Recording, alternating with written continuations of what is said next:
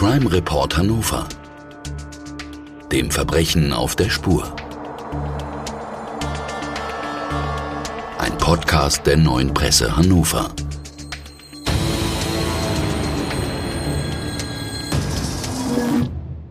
Dieser Podcast wird freundlich unterstützt von visit-hannover.com. Herzlich willkommen, liebe Zuhörerinnen und Zuhörer, zu einer neuen Folge von Trugreim Hannover, dem Verbrechen auf der Spur. Hier berichten Journalistinnen und Journalisten der neuen Presse über spannende Kriminalfälle, die sie begleitet haben, während der Ermittlungen, als Reporter oder Reporterin aus dem Gerichtssaal und auch darüber hinaus. Heute bei uns im Podcaststudio ist Christian Lomoth. Bei der neuen Presse berichtest du seit Jahren über Kriminalfälle. Herzlich willkommen. Dankeschön. Hallo. Ebenfalls bei uns zu Gast ist Matthias Waldraff, Strafverteidiger und Rechtsanwalt aus Hannover. Herzlich willkommen. Moin. Gemeinsam wollen wir heute über einen in jeder Hinsicht unglaublichen Fall sprechen, der in der Kriminalgeschichte Hannovers wohl seinesgleichen sucht. Die Namen der Beteiligten haben wir zum Teil verfremdet. Die Frau im Fass. Der Fall Franziska Sander. Norwegen. Ein neues Land, eine neue Zukunft. Weg aus Hannover, aus der gemeinsamen Wohnung im zweiten Stock in der Lavisstraße 16.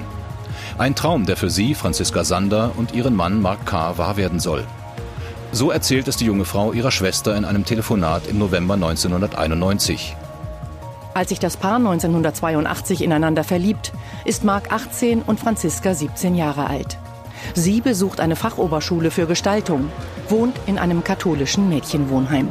Mark schließt eine Lehre zum Außenhandelskaufmann ab. Später lässt er sich zum Erzieher ausbilden.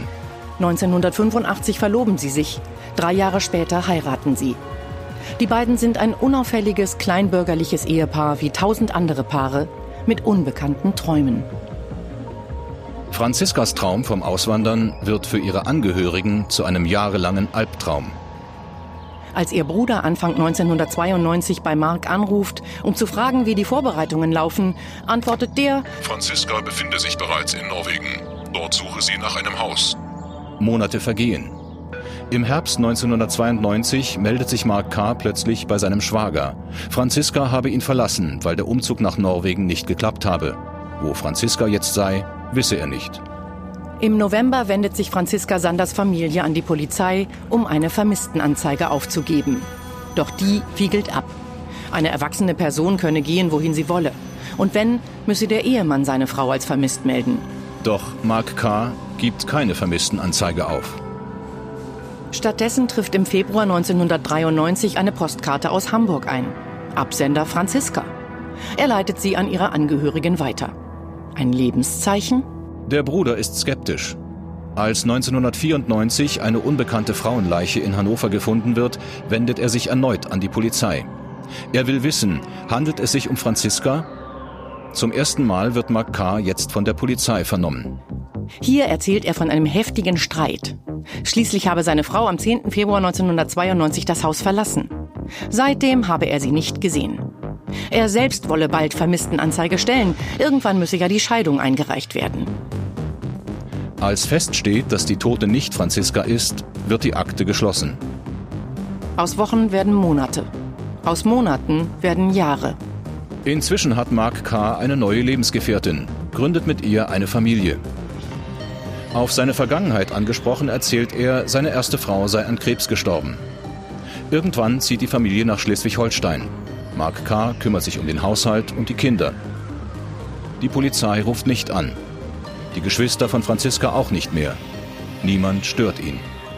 Doch einer vergisst Franziska Sander nicht. Im Jahr 2013 stellt ihr Bruder erneut Vermisstenanzeige. Zum ersten Mal wird die verschwundene Frau zur Fahndung ausgeschrieben. Doch es vergehen weitere drei Jahre, bis die Polizei Mark K. erneut verhört. Den Beamten fallen Widersprüche auf. Als sie den Mann am 16. September 2016 erneut befragen, führt Mark K. die Polizisten schließlich zu einer Garage auf einem Hof in Neumünster. Ganz hinten, verdeckt von Reifen und alten Stühlen, steht eingewickelt in blaue Säcke ein Fass. 87,5 cm hoch, 60 cm im Durchmesser. Darauf liegt eine handgeschriebene Notiz. An die Polizei. In diesem Fass ist die Leiche meiner ehemaligen Frau, Franziska Sander, geboren am 4.8.65. Wie ist die Frau in das Fass gekommen? Wie konnte Mark K. dieses Fass beinahe ein Vierteljahrhundert verstecken? Und wie wird der Tod von Franziska Sander gesühnt? Ja, der Fall Franziska Sander, ein ganz unglaublicher Fall, Christian, der viele Fragen aufwirft. Fangen wir mal an. Fass uns doch noch mal zusammen, was ist denn 1992 jetzt eigentlich in Hannover an der Lavesstraße geschehen und wie ist Franziska Sander an das Fass gekommen? Tja, was genau passiert ist, das kann ja wieder nur einer beantworten, und zwar der Ex-Ehemann von Franziska. Also Fakt ist, die beiden haben in der Lavestraße in einer Wohnung gewohnt, ähm, darunter war eine Kneipe. Offenbar hatten sie dann irgendwann Streit. Ähm, was genau dann passiert ist, da gibt es, hat er dann ja offenbar verschiedene Varianten ähm, zur Verfügung gestellt. Äh, sie hätte sich äh, erhängt, er wollte sie dann von ihrem Leiden erlösen, hat sie erwürgt oder das nächste Mal hat er, äh, hat er erzählt, dass sie sich eine Spritze auf die Brust gerammt hat und da, auch da wollte er sie erlösen. Klingt alles sehr unglaubwürdig, ähm, weil wenn das so gewesen wäre, hätte er auch einfach zur Polizei gehen können. Also gehen wir jetzt mal davon aus, die beiden gerieten Streit. Sie waren vier Jahre verheiratet, haben da gelebt. Tja, und dann hat er sich wohl entschlossen ähm, oder sich gefragt, was mache ich jetzt mit der Leiche? Und hat sich dann entschlossen, sie in einen Metallfass ähm, zu packen. Katzenstreu ähm, reingeschüttet, 60 Kilo meine ich waren's. Hat das dann schön zugeschweißt und hat es dann dahingestellt. Später ist er dann umgezogen mit dem Fass das ist natürlich erstmal eine Tat, die einen wirklich sprachlos macht. Wir wollen aber zunächst einmal, bevor wir mit Matthias Waldraff über den Fall und den Tat und auch den Täter sprechen, über Franziska Sander sprechen, das Opfer. Oftmals kommt das nämlich in Trugheim Podcast zu kurz, denn die Getöteten können nicht mehr sprechen. Deshalb bin ich sehr dankbar, dass der Bruder von Franziska Sander sich bereit erklärt hat, mit uns über seine Schwester und den Fall zu sprechen. Hubertus Sander lebt mittlerweile in Schweden und daher haben wir das Interview im Vorfeld aufgezeichnet. Herr Sander, können Sie uns zunächst einmal sagen, was für ein Mensch war Ihre Schwester? Franziska war eine liebenswerte, freundliche, positive, höfliche und kontaktfreudige Person. Sie hatte, bevor sie ihren Mann kennenlernte, viele Freunde und guten, teils engen Kontakt mit diesen und ihren Geschwistern. Franziska war Familie und sozialer Kontakt wichtig. Haben Sie geglaubt, dass Ihre Schwester ins Ausland gereist ist, wie Ihr damaliger Schwager behauptet hat? Da wir wussten, dass es Franziskas Wunsch war, nach Norwegen zu gehen, nahmen wir zunächst an, dass seine Darstellung der Wahrheit entsprechen würde. Was können Sie uns über diesen Mann, was können Sie uns über die Beziehung Ihrer Schwester mit diesem Mann sagen? Wir, wir haben ihn äh, so erlebt, dass er eben sich total auf Franziska fixiert hat und uns gegenüber war er manchmal freundlich, meistens aber abweisend, weil er die Angst hatte, dass wir in seine Beziehung einwirken würden, indem wir auf Franziska Einfluss nehmen. Wann wurden Sie dann misstrauisch? Nachdem äh, wir bis zum Sommer 1992 keine Nachrichten, keine Adresse bekommen haben, wurden wir unruhig. Zumal wir dann entdeckten, dass auf dem Klingelschild in der Lavestraße 16 noch immer die Namen standen. Und das hat Sie misstrauisch gemacht. Das fanden Sie seltsam. Das hat uns misstrauisch gemacht, ja. Sie haben mehrmals die Polizei gebeten, nach Ihrer Schwester zu suchen. Da ist ja nie wirklich etwas passiert, lange Jahre nicht. Wie haben Sie diese jahrelange Untätigkeit empfunden? Ja, wir sind dann, nachdem wir misstrauisch wurden, zur Polizei gegangen, um eine Vermisstenanzeige aufzugeben.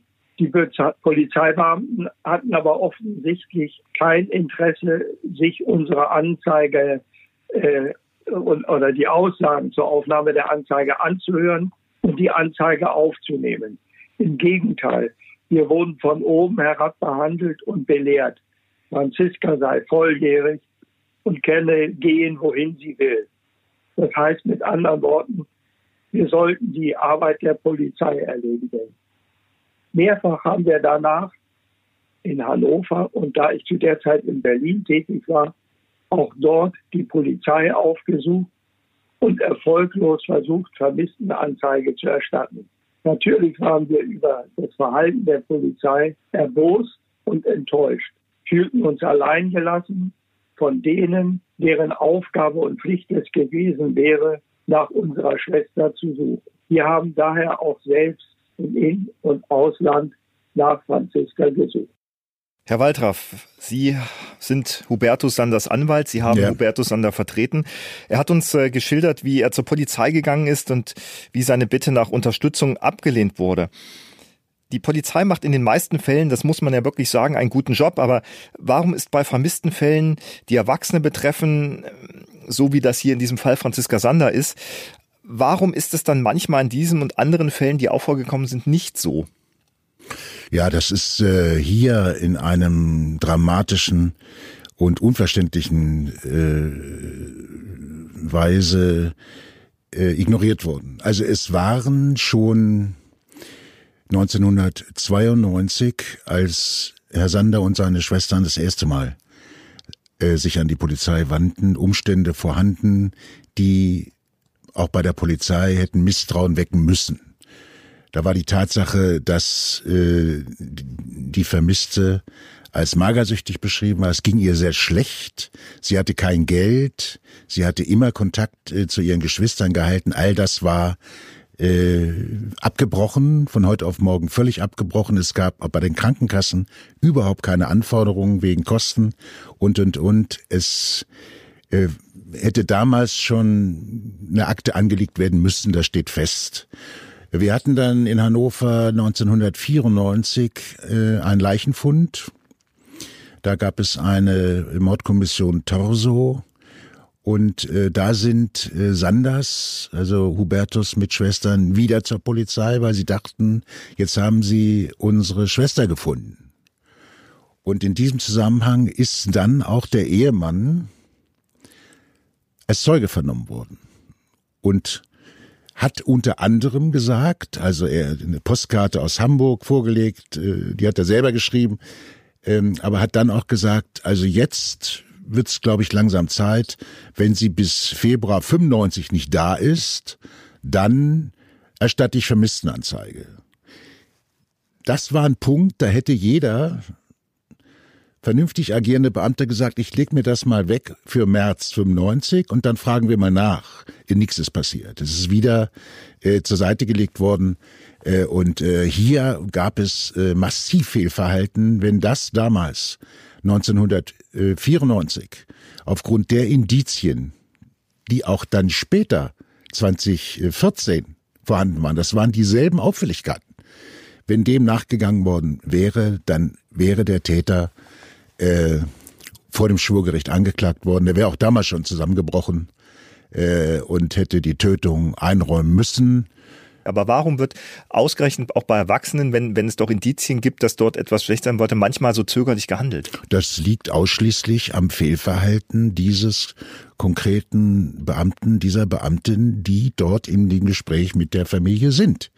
Und äh, wenn das dann so abqualifiziert wird, wenn gar nicht mit der Möglichkeit gerechnet wird, dass vielleicht auch mal auf diese Art und Weise ein Ehemann seine Ehefrau entsorgt, ja, Gerade wenn wir solche Statistiken haben, wenn wir uns damit befassen, wie viel Partner werden von innerhalb einer Beziehung Ehe getötet, da muss ich doch die Sensibilität haben zu sagen, es könnte ja auch mal sein, dass äh, der, äh, an den verwiesen wird, sagt, es ist Sache des Mannes und nicht der Geschwister, so wie hier im Fall Sander, Vermisstenanzeige zu machen. Nein, nein, das ist damals alles äh, falsch eingeschätzt, ignoriert worden. Aus welchen äh, Motiven heraus ist völlig egal. Und äh, da ist falsch gehandelt worden. Das Argument ist dann ja auch immer gerne, dass sie sagen, na ja, sie ist ja erwachsen, kann ihren Mann verlassen, ähm, kommt ja auch häufig genug vor, dass Leute dann einfach verschwinden, weil sie genug haben. Wir hatten ja in der letzten Staffel auch den Fall der verschwundenen Inga Könkes. Da wurde relativ schnell gesucht, aber da hat die Polizistin ja auch gesagt, erstatten Sie ruhig Vermisstenanzeige, gehen Sie schnell zur Polizei, dann passiert doch was. Das ist halt hier, obwohl es tatsächlich ja genug Indizien gab, unterlassen worden. Es hat viele Jahre gedauert, ähm, bis die Ermittlung in äh, die Gänge kam, auch dank Ihnen, Herr Waldraff. Hören wir noch einmal Hubertus Sander. Wie kam es, dass die Ermittlungen wieder aufgenommen wurden? Wie haben Sie das geschafft, Herr Sander? Nachdem alle von uns unternommenen Versuche, Franziska zu finden, erfolglos blieben, haben wir dann doch das Glück gehabt, über Freunde Kontakt zu einem Kriminalbeamten in Mönchengladbach zu bekommen.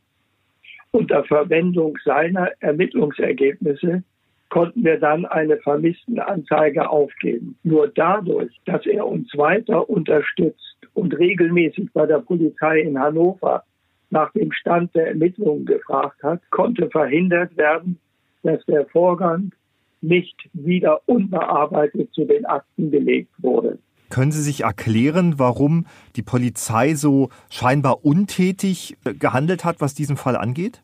Ja, am Anfang äh, bei den ersten Kontakten mit der Polizei stellte sich heraus, dass die Polizei sachlich laienhaft, kann man sagen, gearbeitet hat und sich zum Teil auch von äh, dem Täter hat sagen lassen, was sie zu tun hat und was sie zu lassen hat.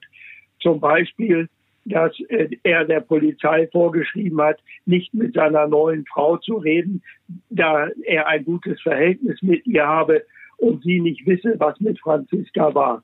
Wäre die Polizei dort direkt hingegangen und hätte sie gefragt, dann hätte sie unmittelbar erfahren, dass er ihr ganz was anderes erzählt hat als der Polizei. Nämlich nicht, dass Franziska ihn verlassen hat, sondern dass Franziska in einem Hamburger Krankenhaus an Krebs gestorben ist, er trauernd an ihrem Bett gesessen hat und sie anonym hat beerdigen lassen. Das wäre nur eine äh, kurze Information, die man sich dort hätte holen können und der Fall wäre ganz anders und rechtzeitig gelöst worden. Herr Waldraff, Hubertus Sander erzählt uns gerade, dass der Täter, der ehemalige Ehemann, in einer neuen Beziehung lebt. Dieser Frau erzählt, seine Ex-Partnerin sei an Krebs gestorben. Ähm, das erzählt ja sogar der Täter der Polizei. Wenn Sie sowas als Jurist hören, wie geht Ihnen das dann?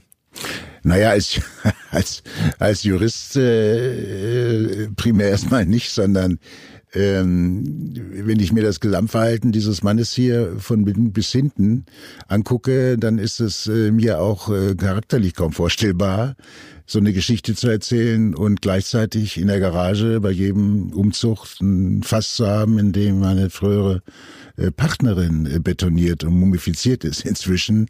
Das kann man sich gar nicht vorstellen, äh, aber das gilt hier für diesen Mann von Beginn an bis hinten wenn man äh, Hubertus Sander richtig versteht und äh, auch ihre Arbeit, dann hätte dieser Fall Jahrzehnte, bevor er wirklich dann aufgeklärt worden ist, hätte aufgeklärt werden können, wenn wenn man sich nicht von einem von einem Angehörigen an, erzählen lässt, nee, reden Sie mal bitte nicht mit meiner Frau, die, das könnte falsch verstanden werden. Also ähm, das ist doch fast äh, nicht mehr vorstellbar. Doch, aber hier sind offenbar unglückliche Umstände, Sie äh, erstmal zugunsten der Beamten, die damals tätig waren, zusammengekommen ähm, kann man sich nicht vorstellen. Äh, ich glaube auch, wir sind uns sicher, nachdem wie es dann äh, 23 Jahre später, 2016 gelaufen ist in äh, Neumünster, dass er sehr schnell zusammengebrochen wäre. Der hätte ganz schnell, äh, wenn man ihm einmal eine harte Frage gestellt hätte, gesagt, ich habe die Postkarte aus Hamburg selber geschrieben. Ähm, und äh, dann wäre er in Untersuchungshaft gegangen. Das wäre ruckzuck gelaufen. Also hier äh, kommt ja dann noch hinzu, 2013, das hat der Sander äh, noch ausgelassen, äh, ist dann ja erstmal die Vermisstenanzeige in Wunsdorf bei der örtlichen Polizei gelaufen. Dann war von hinten immer dieser Druck dieses befreundeten Kriminalbeamten aus Nordrhein-Westfalen. Und erst als es hier in Hannover in der Mordkommission gelandet ist, Zentraler Kriminaldienst 1K, da gab es Beamte, die haben sich diese Indizien angeguckt. Das waren praktisch dieselben äh, wie 1992 und 94 und haben angefangen zu ermitteln. Haben gesagt, daraus machen wir einen Vorgang, sind dran geblieben. Und dann haben sie ihn als Zeugen geladen, als Zeugen. Christian, kannst du uns sagen, wie ist denn die Polizei den Täter am Ende auf die Spur gekommen? Wie konnte denn der Täter zu einem Geständnis bewegt werden? Naja, dass man dann nochmal den Ehemann als erstes befragt, ist ja naheliegend, ähm, war ja damals auch schon der Fall. Und dann hat er sich ja relativ schnell in Widersprüche äh, verwickelt. Und, und wie gesagt, er hat ja auch drei Versionen am Ende geliefert, ähm, wie Franziska ums Leben gekommen ist. Ja, und dann hat es ja auch nicht lange gedauert, dann hat er ja gestanden, obwohl er jetzt jetzt ja schon über oder 24 Jahre lang mit dem Faster da rumgefahren äh, ist. Ähm, das zeigt dann ja auch, dass, dass er irgendwie innerlich dann immer noch berührt haben muss. Er hat das Fass dann ja auch nicht entsorgt. Ja, und als er sich dann, wie gesagt, dann verschiedene Versionen da geliefert hat und die Beamten ihn offenbar ein bisschen unter Druck gesetzt haben, hat er dann gestanden, dass er sie erwirkt hat. Wie darf genau es abgelaufen ist? dazu ganz kurz ergänzen, weil ja auf dem Fass, auf dem Fass, das dann in der Garage gefunden wurde, ein Zettel raufgeklebt war und der war an die Polizei gerichtet. Für den Fall, dass das mal auffliegt, egal wann, oder bei seinen Enkelkindern vielleicht, ja, äh, das Fass sich mal jemand anguckt und da stand dann, ähm, ich an die Polizei, äh, sie habe sich selber das Leben genommen, an einem Haken mit Paketband in der Wohnung erhängt. Und jetzt kommt eine völlig neue Variante, die hatte er noch gar nicht, auch nicht erzählt der Polizei. Nach vier, fünf Tagen, nachdem er sie da tot aufgefunden habe, habe er vor Wut, er sei so sauer gewesen, dann nach vier, fünf Tagen äh, sie so gewirkt, in einem solchen Maße, dass diese Würgespuren ja später noch ähm, bei der Obduktion dann äh, gefunden wurden. Das war dann die Krönung, das war sozusagen das Sahnehäubchen hinten drauf. Nach vier, fünf Tagen, sie war schon tot, war er so sauer, dass er sie gewirkt hat. Ich fasse kurz zusammen. Wir haben eine vermisste Frau, die nach 24 Jahren äh, gefunden wird. Wir haben einen äh, Geständnis eines Täters, der mehrere Versionen liefert. Aber wir haben natürlich auch die Angehörigen, die mehrere Jahrzehnte gehofft, gebankt haben, immer wieder versucht haben, Ermittlungen in Gang zu bringen und wir haben ja äh, gehört, unter welchen gruseligen Umständen Franziska Sander gefunden wurde.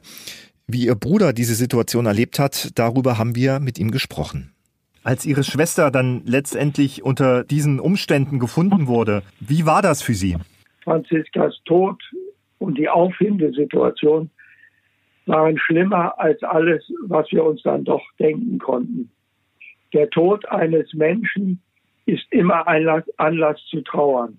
Diese Tat aber führte bei mir zu unendlicher Trauer. Natürlich waren wir äh, böse und enttäuscht, weil wir alleingelassen worden waren und äh, nichts äh, haben unternehmen können, um Franziska zu retten oder auch nur sie zu finden. Christian, ich würde gerne mal fragen, ähm, wie ist aus dem Fall Franziska Sander auch eine Berichterstattung zum Fall Franziska Sander geworden? Eine Frau wird nach 24 Jahren in einem Fass gefunden. Der Ehemann sagt, er habe sie umgebracht. Ja, wie habt ihr das äh, von der Presse mitbekommen? Gut, die eigentliche Handlung passierte dann ja in Neumünster, ist ja nach Neumünster gezogen, da wurde sie dann ja auch gefunden. Das läuft dann halt erstmal über Agentur und dann ist natürlich auch relativ schnell der Zusammenhang nach Hannover da. Dann kümmern wir uns ja auch und versuchen dann ja auch, wahrscheinlich wie die Polizei auch, auf Spurensuche zu gehen. Dann fängt man natürlich da in, dem Haus an der Lavestraße an. Schwierig nach 24 Jahren. Da wohnt natürlich kein Mensch mehr, der die beiden noch irgendwie kannte ist ja doch verdammt lange her. Und das hat der Polizei wahrscheinlich oder war für die Polizei auch sehr schwierig, ähm, sich ein Puzzle da zurechtzulegen. Was war sie für eine Frau? Was hat sie für ein Leben gemacht? Gibt es noch Menschen, die irgendwas hätten erzählen können, dass er das vielleicht doch schon länger geplant hat oder ob die sich schon länger gestritten haben? Ähm, deswegen war das da halt relativ unergiebig, klar. Und dann, wie gesagt, hat ja auch Matthias Waldraff das ähm, Amt übernommen und hat dann ja auch eine recht öffentlichkeitswirksame Pressekonferenz gemacht mit den ganzen Vorwürfen. Ähm, Hubertus Sander war dann ja auch in Hannover und die Familie. Klar, und dann haben wir natürlich dann auch mehr darüber berichtet. Aber am Anfang war es natürlich schwierig, weil er ja über 20 Jahre in Neumünster wohnte. Und die Kollegen haben da auch, sind auch auf Spurensuche gegangen war schwierig. Also viele Erhellnis haben die da auch nicht rausbekommen, weil er redete halt nicht, ähm, war bei den Nachbarn auch nicht so bekannt. Die haben auch nicht viel erzählen können über ihn. Wie habt ihr das aber bei euch in der Redaktion diskutiert? Ich meine, man denkt immer als Journalist und Redakteur ist man abgebrüht, Mord und Totschlag, ja. Aber so einen Fall? War schon was Besonderes, klar. Ähm, wie gesagt, Leute waren ja dann noch elektrisiert und haben ja versucht, was rauszukriegen. Gott, ja, diskutiert wird dann nicht so viel. Man versucht halt was rauszukriegen, man ähm, schreibt das dann auf und dann nimmt es halt so seinen Lauf. Genau, also dann die tägliche Arbeit als Journalisten gucken, genau, wo kriege ja. ich Informationen her, wie ist der neue Stand. Über diesen Stand kann uns äh, Matthias Waldraff äh, viel sagen. Was hat denn der Täter genau im Verhör ausgesagt? Also er hat in seiner ersten Vernehmung als Zeuge, die die äh, Kriminalbeamten, die aus Hannover nach Neumünster gereist waren, 2016, äh, zunächst relativ schnell äh, sagen müssen, auf ein, zwei harte Fragen, dass diese Postkarte, die aus Hamburg gekommen war, von der er sagte, die hätte Franziska geschrieben, von ihm gefälscht war. Äh, und dann gab es noch ein, zwei kleine Widersprüche und dann kam er äh, relativ schnell, ganz schnell, als er mal etwas härter angefasst wurde, äh, zu dieser ersten Version, äh, die er äh, dem Beamten schilderte. Äh, die war schon hat mich verlassen, Franziska. Äh, als ich nach Hause kam, hing sie in unserer Wohnung am Balken, Spritze in der Brust stecken, mit Reinigungsbenzin äh, gefüllt.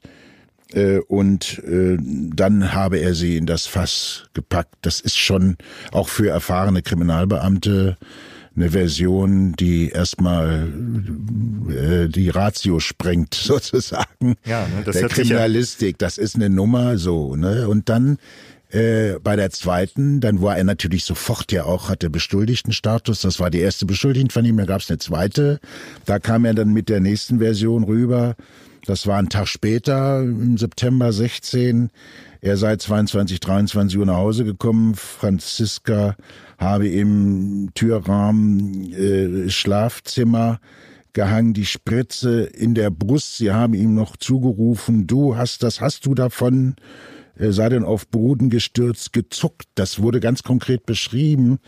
Ich habe sie dann gewirkt, um ihr Leiden, in dieser Situation, ihr Leiden zu beenden.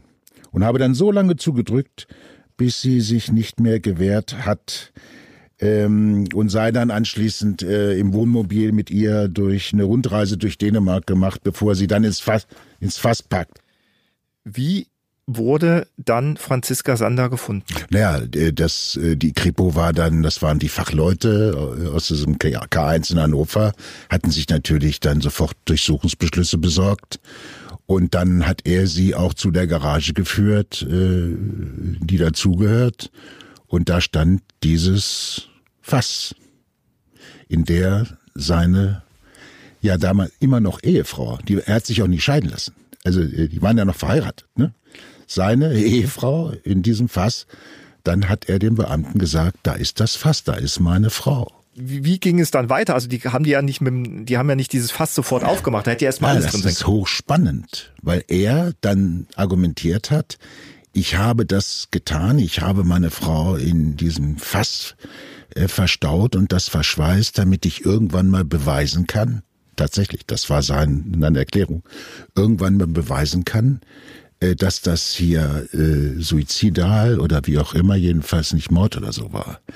Das ist, äh, wäre gut gewesen, nur da war jetzt der Zeitablauf so lang, dass die äh, Rechtsmedizin in der Medizinischen Hochschule Hannover eben nicht mehr die entsprechenden Feststellungen machen konnte, auch nicht, welche Version von ihm zum Tod stimmt.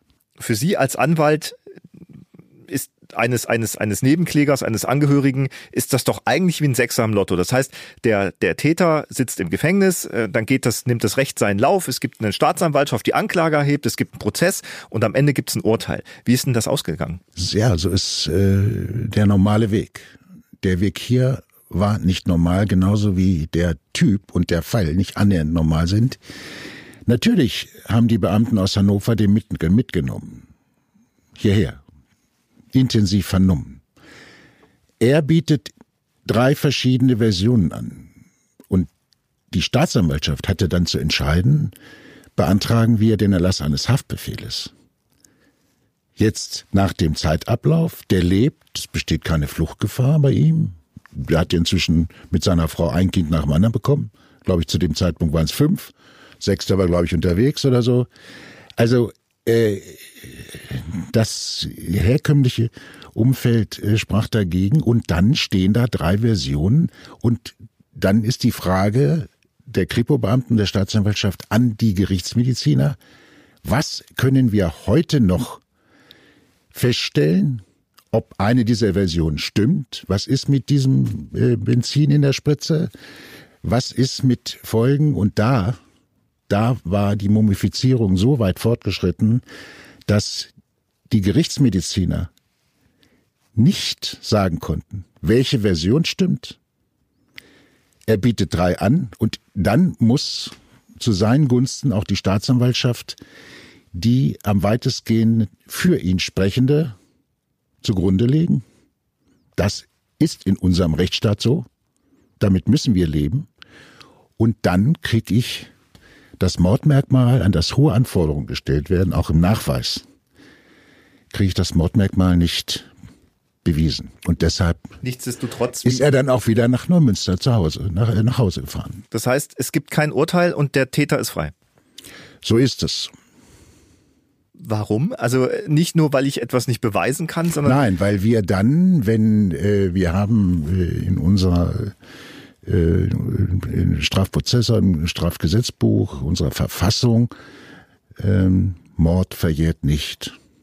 Wenn ich keinen hinreichenden Tatverdacht, also eine Verurteilungswahrscheinlichkeit für ein Mordmerkmal, ob hier Heimtücke, niedrige Beweggründe, äh, wenn ich das nicht beweisen kann, dann hat er sich des selber zugestandenen Totschlags schuldig gemacht. Und da, da äh, hat äh, unser Gesetzgeber, ich denke zu Recht, äh, die Verjährungsgrenze eingezogen und auf 20 Jahre festgesetzt. Und die waren um. Also in einem von Tragik nicht armen Fall eine weitere tragische Wendung für die Angehörigen. Aber noch mal eine Frage an Sie als Juristen. Ähm, Sie haben gerade gesagt, es gibt dieses Instrument auch der Verjährung.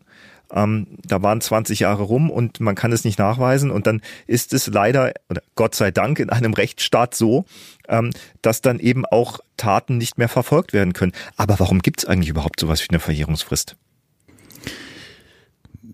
Der tiefste Grund ist der Rechtsfrieden.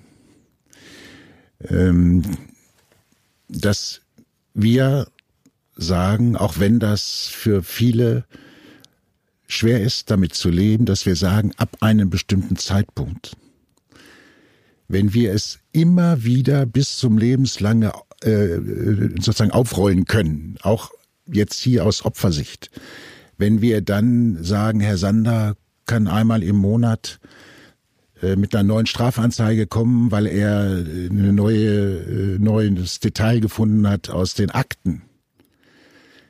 Und wenn wir das uns mal vorstellen über einen Delikts, wir haben ja auch andere Verjährungsfristen, äh, etwa auch in Nachbarstreitstreitigkeiten. Das fängt dann mit drei, Wohnen, drei Monaten äh, Strafantrag an, wegen Beleidigung und so. Wir haben da Grenzen reingezogen, die dienen letztlich dem Rechtsfrieden, äh, und sagen, jetzt ist irgendwann Schluss. Jetzt ist Schluss. Und äh, nach 20 Jahren, wenn man mal mit Abstand ein bisschen drüber nachdenkt, es gibt immer Fälle wie diesen, die rausfallen und die dann den Opfern, Familien sehr, sehr viel abverlangen, damit leben zu müssen. Aber wenn wir uns das etwas abstrahieren vorstellen, dann ist das vernünftig weil wir würden neben den laufenden, aktuell zu bewältigenden Fällen eine zusätzliche Anzahl äh, von Beschäftigung, auch wir könnten es gar nicht leisten mit den unterversorgten, personell unterversorgten Dienststellen bei der Polizei, Staatsamt, könnten es gar nicht. Aber jetzt mal juristisch äh, gesehen und auch nachvollziehbar ist es der Rechtsfrieden zu sagen, das muss jetzt einfach liegen bleiben, akzeptiert werden. Wenn dann natürlich einem irgendwann was auftaucht, wenn er betrunken in einer Kneipe äh, irgendwo im Norden oder im Urlaub jemandem äh, erzählt, äh, wie er sie wirklich umgebracht hat. Und die Person, der das erzählt, meldet sich bei Herrn Sander oder uns oder mir. Dann werden die Ermittlungen wegen Mordes sofort wieder aufgenommen. Sie haben gesagt, der Grund, warum Taten auch verjähren, ist eben auch das Rechtsprinzip hier in unserem Staat. In unserem Fall heißt das, der Täter ist frei, es gibt keinen Prozess, weil das Verjährungsprinzip greift. Wie die Familie von Franziska Sander das aufgenommen hat, erzählt uns erneut Hubertus Sander. Dass er nicht durch den Rechtsstaat zur Verantwortung gezogen worden ist, ist eine große unerträgliche Belastung für uns. Hat hier ein Mann seine Frau ermordet, wie das vielleicht schon oft vorgekommen ist, dass jemand einfach es nicht ertragen kann, wenn seine Frau vielleicht sich trennen will, wenn, wenn man vielleicht anderer Meinung ist. Sprechen wir hier von einem Femizid? Wir sprechen hier von einem Femizid.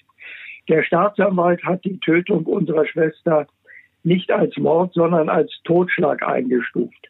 Das war und ist für mich sachlich nicht nachvollziehbar und unbegreiflich.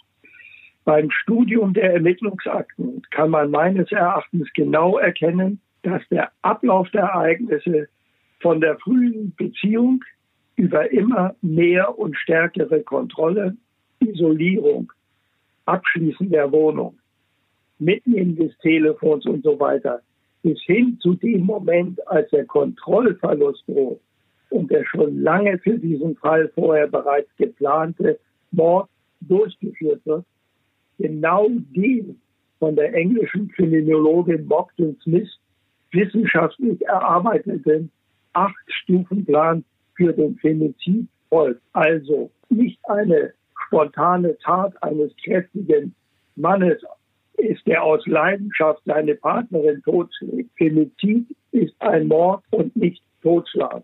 Hubertus Sander spricht in seiner Überzeugung davon, dass es kein Totschlag war, sondern er geht von Mord aus, er geht von Femizid aus. Herr Waldraff, hat Hubertus Sander recht mit seiner Einschätzung? War es Mord? Dass Hubertus Sander, und das haben wir in intensiven, auch äh, durchaus äh, kontroversen Gesprächen verfestigt, äh, diese Einschätzung hat, kann ich bestens nachvollziehen. Das ist auch Aufgabe von äh, Anwälten, auch von Anwälten, die Strafverteidigung machen und Opfervertretung, wie ich, dann einfach den Mandanten zu erden und zu sagen, du hast emotional, du hast völlig recht, ich kann das verstehen. Das ginge mir als Vater eines betroffenen Sohnes ganz genauso.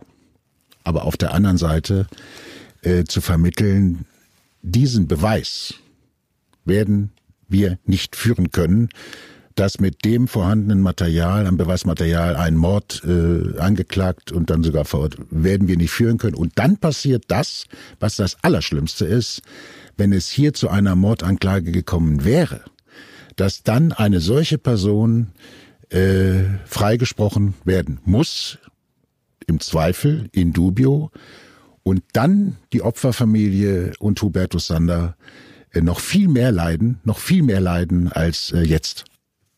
Christian, was ist deine Meinung? Ja, ist natürlich schwierig, gerade für die Familie. Die hat ja nun auch keine Schuld. Die hat sich ja immer ständig drum gekümmert. Und es ist dann ja ganz klar das Versagen sozusagen der Beamten oder Beamtinnen damals, dass es damals natürlich dann sicher zu einer Verurteilung gekommen wäre. So, ob man jetzt deswegen, wie gesagt, die ganze Diskussion führen muss, ob man die Verjährungsfrist aufhebt, glaube ich jetzt auch nicht, wäre jetzt auch nicht so richtig. Ist bitter, kommt Gott sei Dank nicht so häufig vor in Deutschland.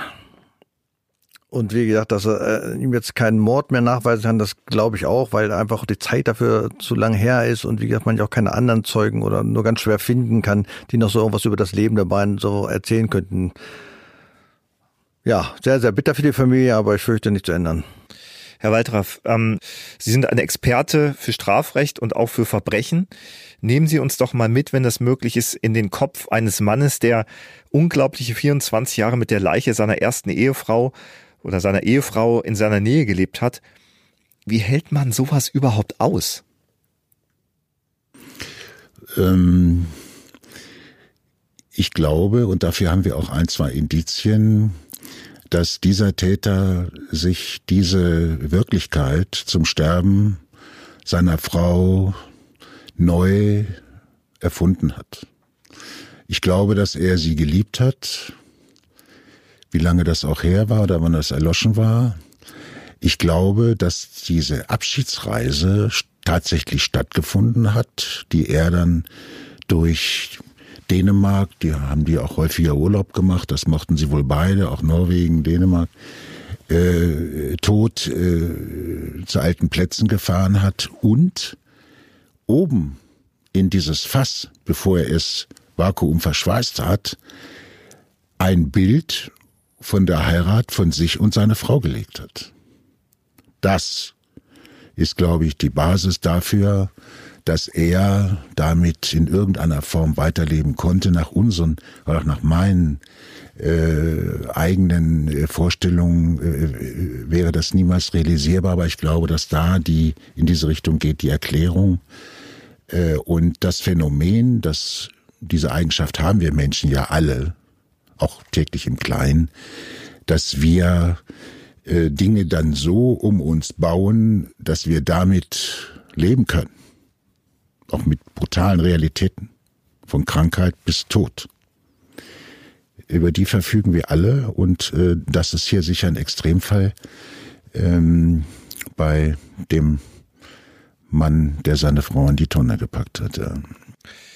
Hubertus Sander sagt, der Tod seiner Schwester war nicht aus seiner Sicht einfach ein Mord, es war ein Femizid, also äh, der durch den Partner ausgeführte Mord an einer Frau. Hat er recht?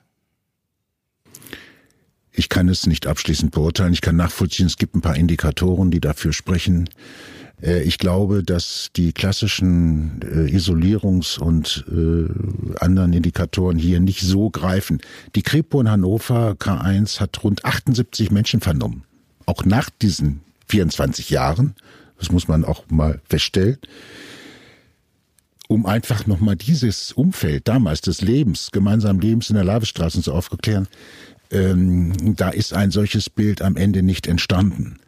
Ähm, es reicht nicht, äh, um da zu sagen, das ist eindeutig ein solcher Fall. Nichtsdestotrotz sterben ja immer wieder Frauen durch die Hand eines Partners, eines Ehemannes, eines Geliebten. Ähm, was denken Sie, wie kann man denn Frauen besser vor der Gewalt eines Partners schützen? Weil diese Fälle gibt es ja und sie sind ja nicht gering.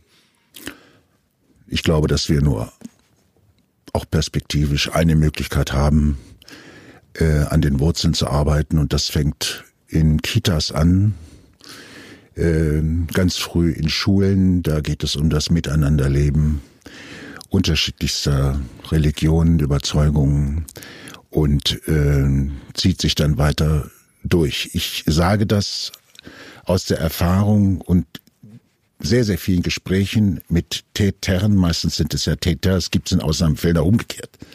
Aber äh, dass auch mal Mann erstochen wird, aber das ist sehr selten nur äh, zu sagen hinterher, dass wir sagen, so, jetzt gehen wir mal daran, von Kindheit an dieses Mosaik zusammenzusetzen, um zu sagen, wie kommt es dazu, dass dann mit 13, 14, 15, 16, wir erleben das ja in Hannover jetzt äh, auch mit Messern, dramatisch, äh, nicht nur, dass er da jemand eins dabei hat, sondern dass äh, bestimmte Verhaltensmuster einfach blind übernommen werden, eingebunden in bestimmte Hierarchien. Es ist ein weites Feld. Ich weiß nur, wir müssen da ganz, ganz früh rein und da können wir leider nicht die Investitionen tätigen, die wir machen müssten, Prophylaxe. Erziehung, Prophylaxe, ganz früh, das findet alles im Kopf statt und ist dann im Jugendknast oder so zu spät. Lassen wir zum Schluss noch einmal Hubertus Sander zu Wort kommen. Ich habe ihn gefragt, wie es ihm heute geht und wie er mit dem Fall seiner Schwester lebt. Ja, mir geht es schlecht. Ich denke natürlich letztendlich täglich immer noch auch an Franziska. Sie ist unwiederbringlich abwesend für mich, dennoch ist sie nah. Ich vermisse sie und denke an sie und ihr unbegreifliches Schicksal. Abschließend kann ich mit der Tat nicht. Herr Sander, was wünschen Sie sich in Bezug auf den Fall Ihrer Schwester? Unsere Schwester werden wir leider nicht wiederbekommen, aber ihr Schicksal ist für mich Ansporn, etwas gegen die alltägliche Gewalt gegen Frauen und die Femizide zu unternehmen. Herr Sander, ich bedanke mich ganz herzlich für dieses Interview. Danke, dass Sie uns unsere Fragen beantwortet haben. Bleiben Sie gesund und auf bald. Auf bald. Alles Gute Ihnen auch. Auf Wiederhören. Herr Waldraff, denken Sie, dass Hubertus Sander und Ihre Angehörigen Gerechtigkeit erfahren werden? Jemanden, der seit 40 Jahren intensiv mit Strafrecht zu tun hat, auf allen Fronten nach Gerechtigkeit zu fragen, wo ist sie? Wo war sie? Wo ist sie? Sie wird es so niemals geben. Es sind unsere Werte, Maßstäbe, nach denen wir diese Einschätzung haben. Eines wird zumindest bleiben, auch wenn das ein schwacher Trost ist, dass äh, die Schwestern und Hubertus Sander dann nach 25 Jahren ihre Schwester beerdigen konnten. Das ist ein Punkt für sich, äh, dass zumindest dieses Fragezeichen verschwand. Wo war sie, wo ist sie, als wenn sie irgendwo sein könnte, tot, lebendig. Äh, das ist ein schwacher Trost, aber am Ende äh, ein wenig Beruhigung und eine Gerechtigkeit äh, werden wir in diesem Maße, wie Menschen ausgelöst durch Empfindungen es erfordern, niemals haben und die Strafjustiz wird es auch niemals herstellen können, es recht nicht für Opfer. Haben Sie in Ihrer langen Karriere jemals etwas Vergleichliches erlebt oder davon gehört? Den Fall so wie hier auch Hubert Hubertus Sander und seine Schwestern erleben mussten, auch ich nein. Das ist ein einmaliger Fall äh, und ich hoffe, er wird es auch bleiben. Was bleibt von diesem Fall bei Ihnen?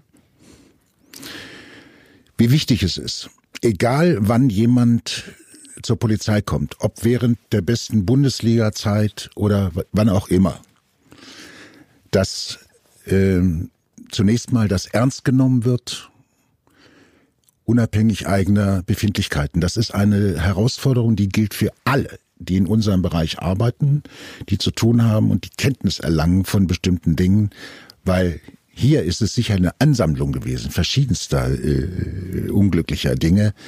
Äh, warum hatte jemand keine Lust, da mal zu sagen, hallo, hallo, ich gehe da mal, fahren wir mal hin, fragen mal, ja. Ähm, das, da müssen wir alle, die in diesem Bereich arbeiten, hochsensibel bleiben und äh, dann passieren solche Dinge nicht und dann wäre hier der Täter auch äh, wegen Totschlags verurteilt worden. Christian, der Fall Franziska Sander, was ist dein Fazit? Ja, geht in dieselbe Richtung, dass, wie gesagt, wenn jemand verschwunden ist, dass man das nicht ähm, einfach so hinnehmen sollte, der, also der Einzelne nicht und vor allem halt doch nicht die Polizei. Hm, schon sehr, sehr unglücklich gelaufen. Man darf ja nicht vergessen, wenn jetzt dieser Beamte aus München-Gladbach nicht noch gewesen wäre, der da insistiert hat, dann wäre ja nie was passiert. Ähm ja, man muss halt rechtzeitig reagieren und ähm, dann wäre es anders gelaufen. So ist es, wie gesagt, sehr bitter für die Familie, aber leider auch nicht mehr zu ändern. Ja, Christian, danke für dein Fazit und äh, danke auch an Sie, Herr Waldraf, für Ihre Aussagen. Das war der Fall Die Frau im Fass und das war es auch mit unserer aktuellen Folge Trugreim Hannover, dem Verbrechen auf der Spur.